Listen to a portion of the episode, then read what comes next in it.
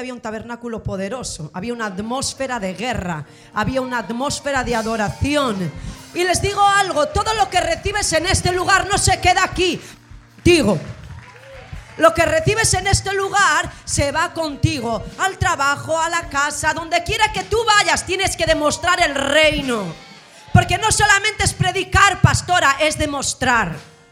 Jesús predicaba y lo demostraba, ¿verdad?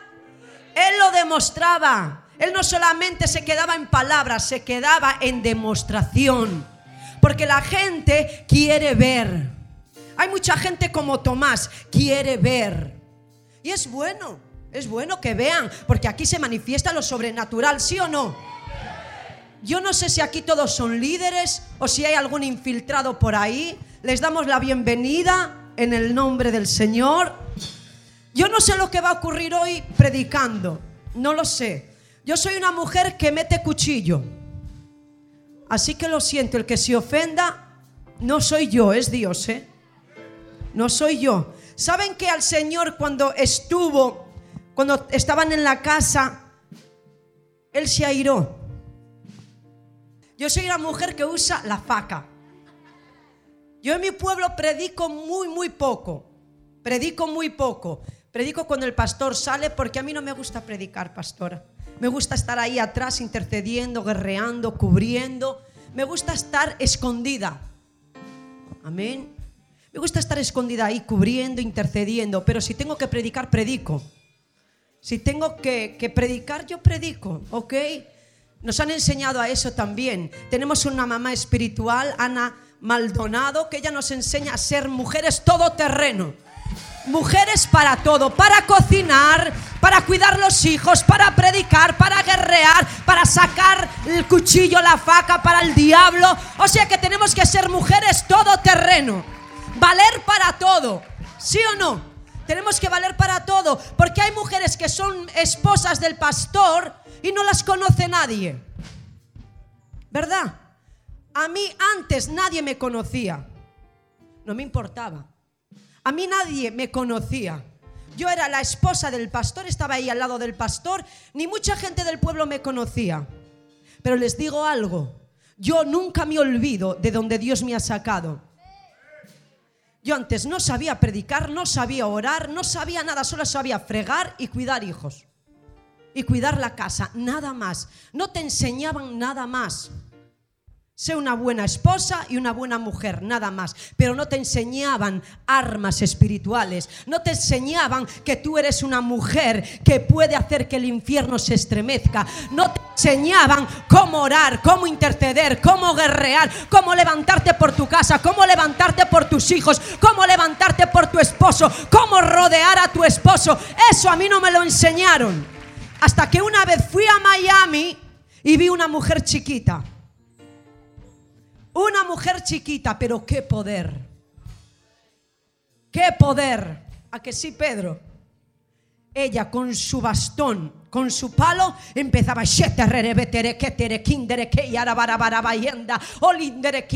Yo la primera vez que la vi dije, quiero ser como ella. Quiero ser como ella. Muchos queremos ser como esa mujer, pero nadie quiere pasar lo que ella ha pasado. Ella pasó lágrimas, sacrificio, aún hoy sacrificio, lágrimas. Muchos ven la gloria, pero no conocen la historia. No conocen lo que hay detrás. Por eso en esta tarde te invito, mujer, a que te levantes como una Débora en tu casa te invito a que te levantes como una Esther en tu casa. Te invito a que te levantes como una Noemí en tu casa. Te invito a que te levantes. No te quedes ahí pudriéndote en la silla. No te quedes ahí acomodándote en la silla. Dios no te ha llamado para que estés sentada. Dios te ha llamado para que te levantes, para que intercedas, para que ores, para que guerrees, para que hagas huir al diablo.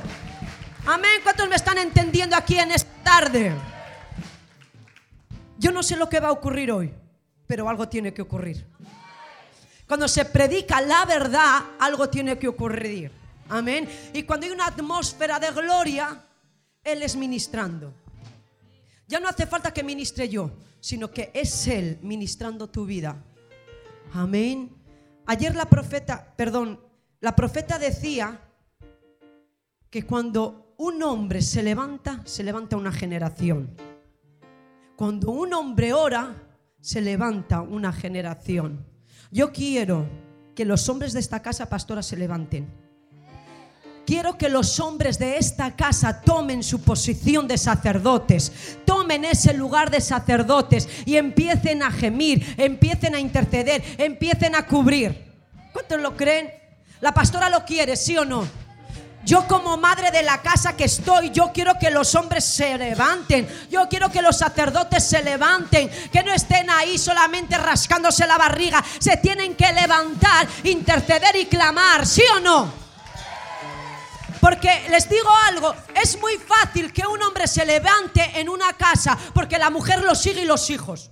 Pero qué difícil es cuando una mujer se levanta, es más costoso em, empujar al hijo, al esposo. Pero cuando se levanta un esposo en una casa, ya se levanta toda la casa. ¿Sí o no? ¿Verdad? Pues se tienen que levantar los esposos.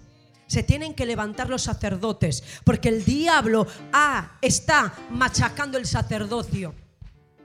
Pero están mujeres Déboras que lo están restaurando, que lo están levantando, levantando el sacerdocio caído. ¿Me están entendiendo? Hay que levantar el sacerdocio caído. No dejes que el diablo robe tu esposo, no dejes que el diablo robe tu familia, no dejes que el diablo venga con engaño, con mentira y con confusión para tu vida. Tú eres un hijo, tú eres una hija y como hijo de Dios tienes derechos. Yo soy una hija. ¿Cuántos hijos de Dios hay aquí? La profeta dice, si no eres hijo de Dios, eres hijo del diablo. Aquí no hay gris, o blanco o negro, o bueno o malo, ¿sí o no? O somos hijos de Dios o somos hijos del diablo. Aquí no hay ningún hijo del diablo. Y si lo hay, lo convertimos para Dios. Amén. Aquí todo el que entra tiene que arrepentirse y tiene que aceptar a Cristo como Salvador y dueño de su vida. Porque aquí hay un ambiente y este ambiente va a afectar al hijo de las tinieblas. ¿Cuántos lo creen? Aquí hay un ambiente de gloria. Y cualquier cosa puede suceder y ocurrir. Todos ya me conocen, ¿verdad? Yo decía a la pastora, pastora, preséntame tú cómo hago, no sé cómo hago. No, pastora, ya todos te conocen. No sé si me conocen, soy la pastora celeste, soy de Gijón, Asturias, España. Mi esposo es Luciano. A Luciano sí lo conocen, ¿verdad? Es que siempre conocen más a los esposos que a las esposas, ¿verdad? Pero yo soy conocida en los infiernos y eso es lo que más me interesa. Amén. Aunque tú no me conozcas, me da igual, pero soy reconocida en los infiernos porque le estoy dando cada puñetazo al diablo, le estoy provocando cada dolor de barriga que no veas. Amén. Eso es lo que me importa, que le provoques dolor de barriga al diablo, que tu nombre sea conocido en las tinieblas, que tu nombre sea conocido en el infierno. A lo mejor no puedes ser reconocido en este mundo, en la sociedad, pero tienes que ser reconocida en las tinieblas. Amén. ¿Cuántas quieren ser reconocidas en las tinieblas? Muchas dicen, ay pastora, da miedo que el diablo se meta contigo, pero si se va a meter igual. Se va a meter igual el diablo porque el diablo no te pide permiso. El diablo entra y te destruye. Por eso tú tienes que estar preparada para cualquier cosa. Amén. ¿Cuántas quieren estar preparadas? No sé si voy a predicar lo que estoy, lo que he estudiado. Bueno, que sea el Espíritu Santo que fluya, ¿verdad? Que sea el Espíritu Santo que fluya. ¿Saben algo? Yo no, yo antes no creía en la oración, pastora. Yo era una, yo era una mujer que decía, el que ora de madrugada está loco. ¿Cómo se van a levantar de madrugada a orar a las 4 de la mañana, a las 5 de la mañana, a las 2 de la mañana? Esta gente está loca, no sabe lo que está haciendo. Yo siempre digo, lo que criticas, lo imitas. Y yo lo criticaba. Y yo decía, está loca esta gente. Y ahora es el pan de cada día en mi vida. Ahora no puedo estar sin la intercesión. Me duermo un día y el Espíritu Santo despierta que te toca la intercesión. Despierta que te toca la madrugada y tengo que despertarme, sacudirme de mi carne porque la carne no se quiere levantar. ¿Me están entendiendo? La carne quiere dormir. Quiere estar cómoda, quiere descansar. Por eso el Espíritu siempre está presto. El Espíritu siempre está diciendo, levántate, hay una lucha que ganar, levántate, hay una guerra que librar, levántate. Hay personas que se quieren suicidar, ora por esa persona, cúbrela, levántate, levántate, levántate, levántate, levántate, levántate, levántate. Porque sabes algo, pastora, en las iglesias siempre es el grupo más pequeño, es la intercesión. Todos quieren estar en la adoración. Todos quieren estar cantando, quieren ser vistos, pero estar de madrugada, nadie quiere estar en la madrugada, nadie quiere estar ahí doblando rodillas, nadie quiere estar ahí pasando frío, pero te digo algo, si mi Jesús estuvo embarrado, si mi Jesús estuvo en el monte, si mi Jesús la pasaba orando, ¿quién eres tú para no ponerte a orar? ¿Quién eres tú para no ponerte a interceder? Si Él lo hizo, ¿quién eres tú para no hacerlo? Tú tienes que levantarte, tú tienes que ponerte y interceder y ponerte en la brecha y mediar. ¿Cuántos lo creen en esta tarde y pueden decir, yo estoy disponible para orar, yo estoy disponible para interceder, no importa lo que se levante, si Él está conmigo, ¿quién contra mí? Amén. Y para orar, pastora, ponemos excusas. Nos las inventamos. Ponemos excusas. No tengo el niño malo. Ahora, ay, es que se me, eh, se me rompió una uña. Y todos son excusas. Yo he tomado la decisión de decir, Señor, aunque sean dos o tres, yo voy a seguir. Señor, aunque sean dos o tres, yo voy a seguir. Saben que para lo nuevo siempre se apunta a todos. Para lo nuevo, cuando hacemos algo nuevo, 20, 30 personas, ahí estaban. Pero sin embargo, cuando perseveras, cuando estás ahí continuamente, ya no hay nadie. Amén. Tenemos que ser Déboras. Amén. Tenemos que ser mujeres que defiendan la casa. Tienen que ser varones que se levanten como sacerdotes. Tienen que levantar el sacerdocio. Mujeres tienen que levantar el sacerdocio caído. Escúchame bien. Hay que levantar el sacerdocio caído. Amén. Amén. Y yo me levantaba de madrugada y saben que yo estaba enferma. Ayer conté mi testimonio en el tabernáculo. Yo estuve enferma. Yo estos zapatos hace cuatro años no me los podía poner. Yo no podía presumir de un tacón. No podía presumir de un zapato bonito. Porque tenía artrosis en mis manos, tenía artrosis en mis pies y era joven. Soy joven todavía. Soy joven.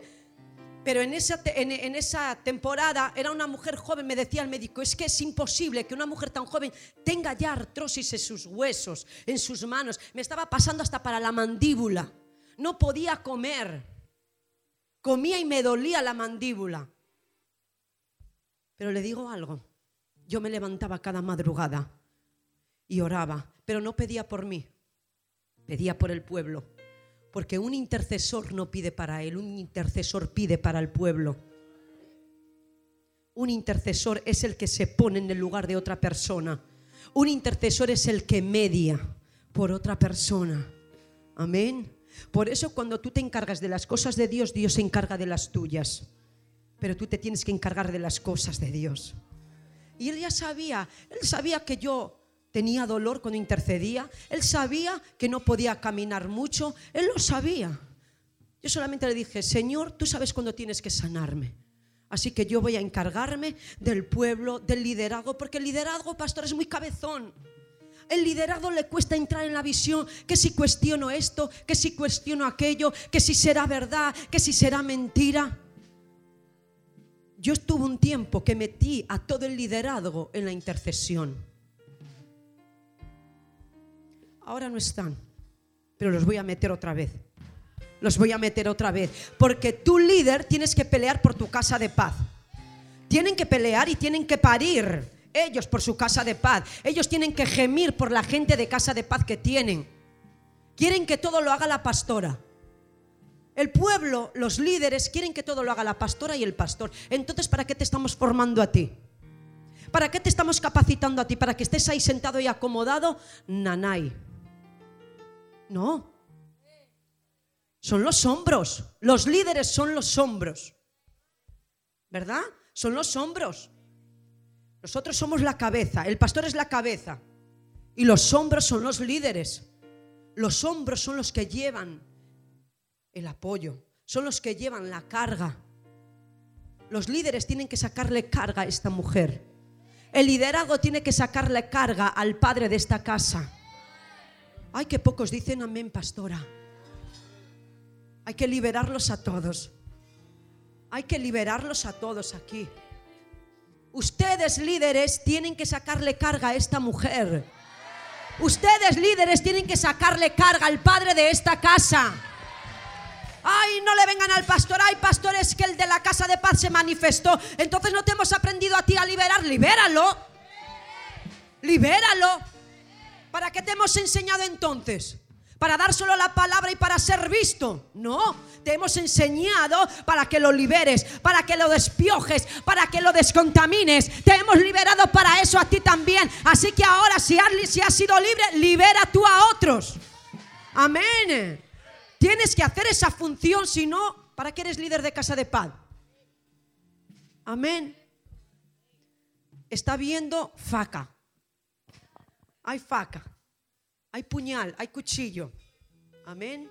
Porque cuando hay silencio es porque Dios está hablando. En mi iglesia pasa, no sé si pasa aquí. Igual, ¿verdad? Bueno, solo pasa allí en Gijón, en Asturias, España. Aquí son todos buenos, aquí reciben todos la palabra, aquí son como dicen, les digo algo, Dios necesita de usted. Yo y la pastora necesitamos un pueblo. Si Moisés necesitó un pueblo, nosotros también necesitamos un pueblo, porque solos no podemos. Necesitamos gente que esté disponible, gente que quiera. Porque les digo algo, Dios no está buscando gente capacitada, gente con dones. No, no, Dios está buscando gente disponible, gente que tenga ganas, gente que quiera. ¿Verdad o mentira? ¿Verdad?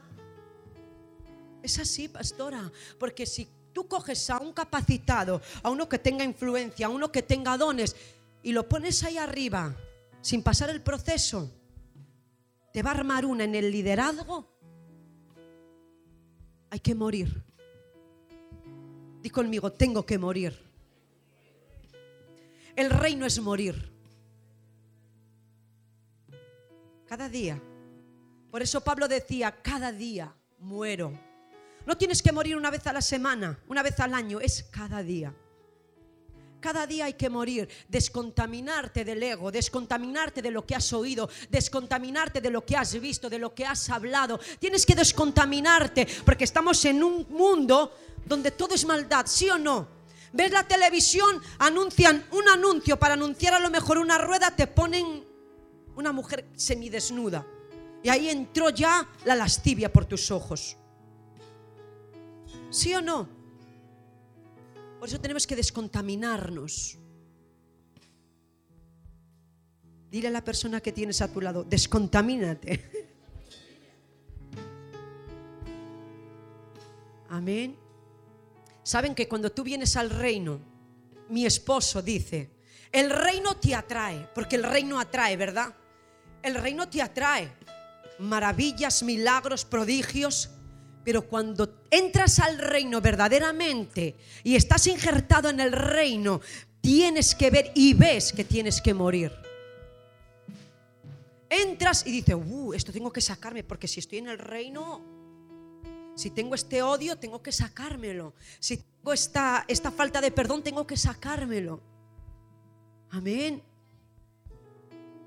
Jesús vino en un cuerpo y él venció todo como hombre. Muchos religiosos dicen, ay, es que Dios lo venció porque era Dios. Jesús era... No, era un hombre 100%. Él se tuvo que someter a un espermatozoide en un vientre de una mujer. Pero si era todopoderoso, pero se tuvo que someter al vientre de una mujer, nueve meses en un vientre. Se tuvo que someter a un hombre, al carpintero. Fue enseñado por su padre José. ¿Sí o no? Él tuvo que someterse.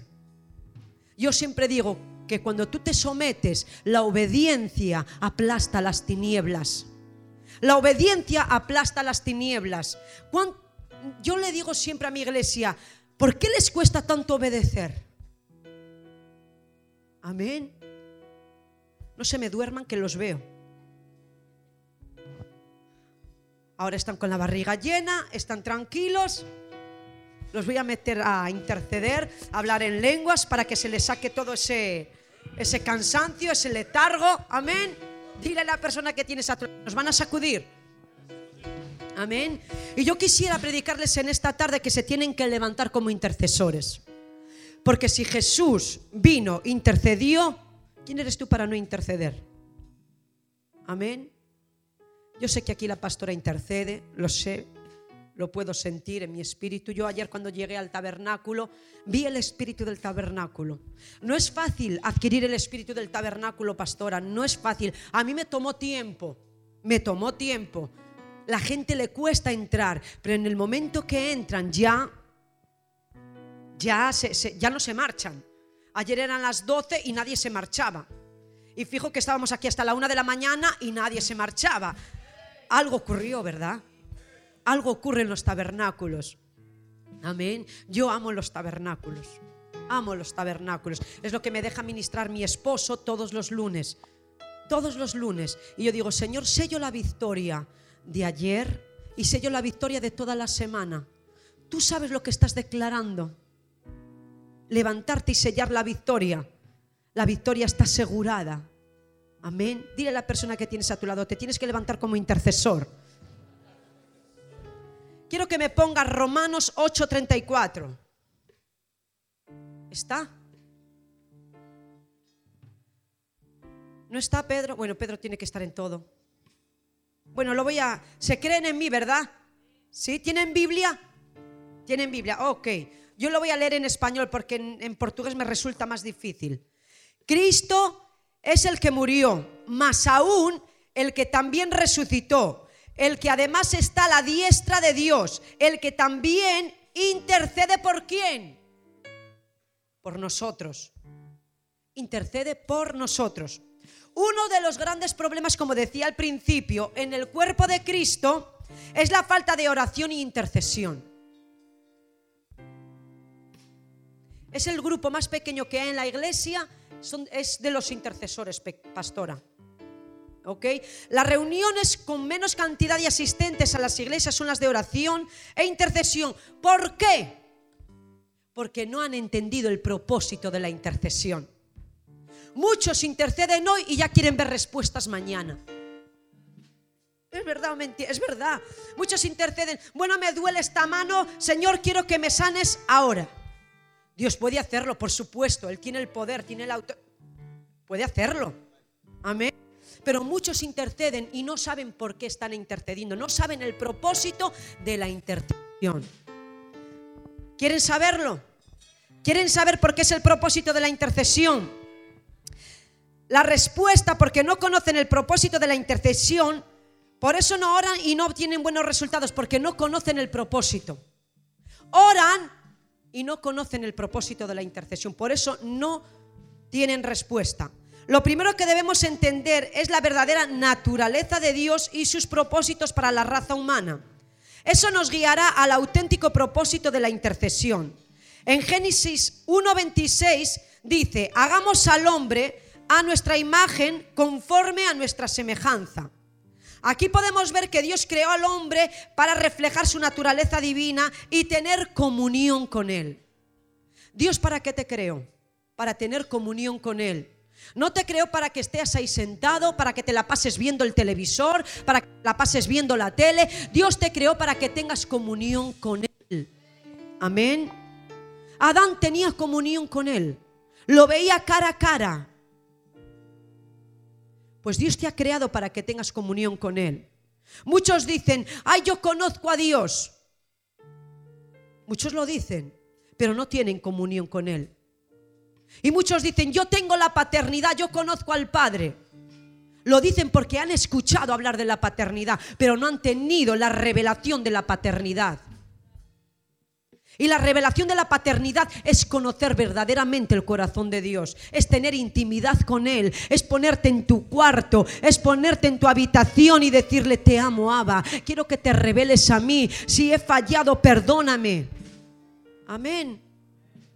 ¿Hay alguien aquí que me está entendiendo? Aquí podemos ver que Dios creó al hombre para reflejar su naturaleza divina y tener comunión con Él, lo cual nos lleva a tener su carácter moral. La única manera de desarrollar la imagen y el carácter de Dios en nuestra vida es teniendo comunión íntima con Él. ¿Cuántos quieren tener el carácter de Cristo? Hay que pocos quieren tener el carácter. ¿Cuántos quieren tener? Les digo algo. El pastor va a predicar a las 5, 5, 5 y media, por ahí como no le respondan al pastor, como no levanten la mano, porque hay que responder a la palabra, hay que hacer actos de fe. Porque si tú estás escuchando la palabra y estás ahí, hay que accionarse, hay que responder a la palabra. El apóstol Guillermo Maldonado, cuando ve la gente dormida en el pueblo, dice, me voy a este lugar que aquí no me están respondiendo. ¿Sí o no? Tienes que responder a la palabra, tienes que responder a lo que se te está soltando, porque si no respondes estás diciendo yo no lo quiero, eso no es para mí, claro que es para ti, tienes que responder a la palabra que se te está siendo soltada, ¿sí o no? Pues tienes que responder si te digo, ¿cuántos quieren tener comunión con el Padre? Yo levanto mi mano, levanto las dos manos, levanto los pies, levanto todo y digo, yo quiero tener comunión con mi Padre, quiero que se me revele como Padre. Amén. A esta gente le gusta el griterío. Amén. Son fuego, son fuego. Amén. Claro que sí. A las 5 aquí el pastor va a encender todo esto. Amén. El pastor Luciano Alves, resurrección los va a resucitar a todos. Ese es así, se llama Luciano Alves Resurrección. Y todo el que está muerto espiritualmente los va a resucitar. Amén. Si hay algún muerto aquí espiritualmente, va a resucitar. Si tus sueños se han roto, van a resucitar. Si tú no crees en ti mismo, Dios sí cree en ti. Amén. Di conmigo, estoy vivo. ¿Cuántos vivos hay aquí? Seguimos. Lo cual nos lleva a tener su carácter moral. La única manera de desarrollar la imagen y el carácter de Dios en nuestra vida es teniendo comunión íntima con Él. ¿Quieres tener el carácter de Dios? Ten comunión con Él. Ay, pero yo ya vengo a los tabernáculos, yo ya vengo a la intercesión y ya está. No vale. Tienes que tener, tener comunión íntima. ¿Qué es íntima? Tú y Dios. Íntima eres tú y Dios no es en el tabernáculo, no es en la intercesión, no es en la oración, no es en la reunión. Eres tú y Dios. Para que el carácter de Cristo se forme en ti, tienes que tener comunión íntima con Él. Amén. ¿Lo saben, sí o no? Amén. Ok, me entendieron, ¿verdad? De ahí que ningún ser humano puede estar satisfecho si no tiene comunión íntima con Dios. ¿Qué verdad es? Tú no puedes estar satisfecho, nada te puede satisfacer si no tienes una comunión íntima con Él. El mundo no te puede satisfacer, la familia no te puede satisfacer, el esposo no te puede satisfacer, el dinero no te, satisface. ¿Sabes lo que te va a satisfacer? Una comunión íntima con Él. A lo mejor no tenemos mucho dinero, a lo mejor no tenemos pronombre, pero si tenemos una comunión íntima con Él, el carácter de Cristo se va a reflejar en ti. Amén. Hay mucha gente que en mi iglesia a lo mejor va al supermercado y están vendiendo en los mercadillos y dice, ¿qué es lo que tienes que reflejas a Dios? Hueles a Dios. Amén.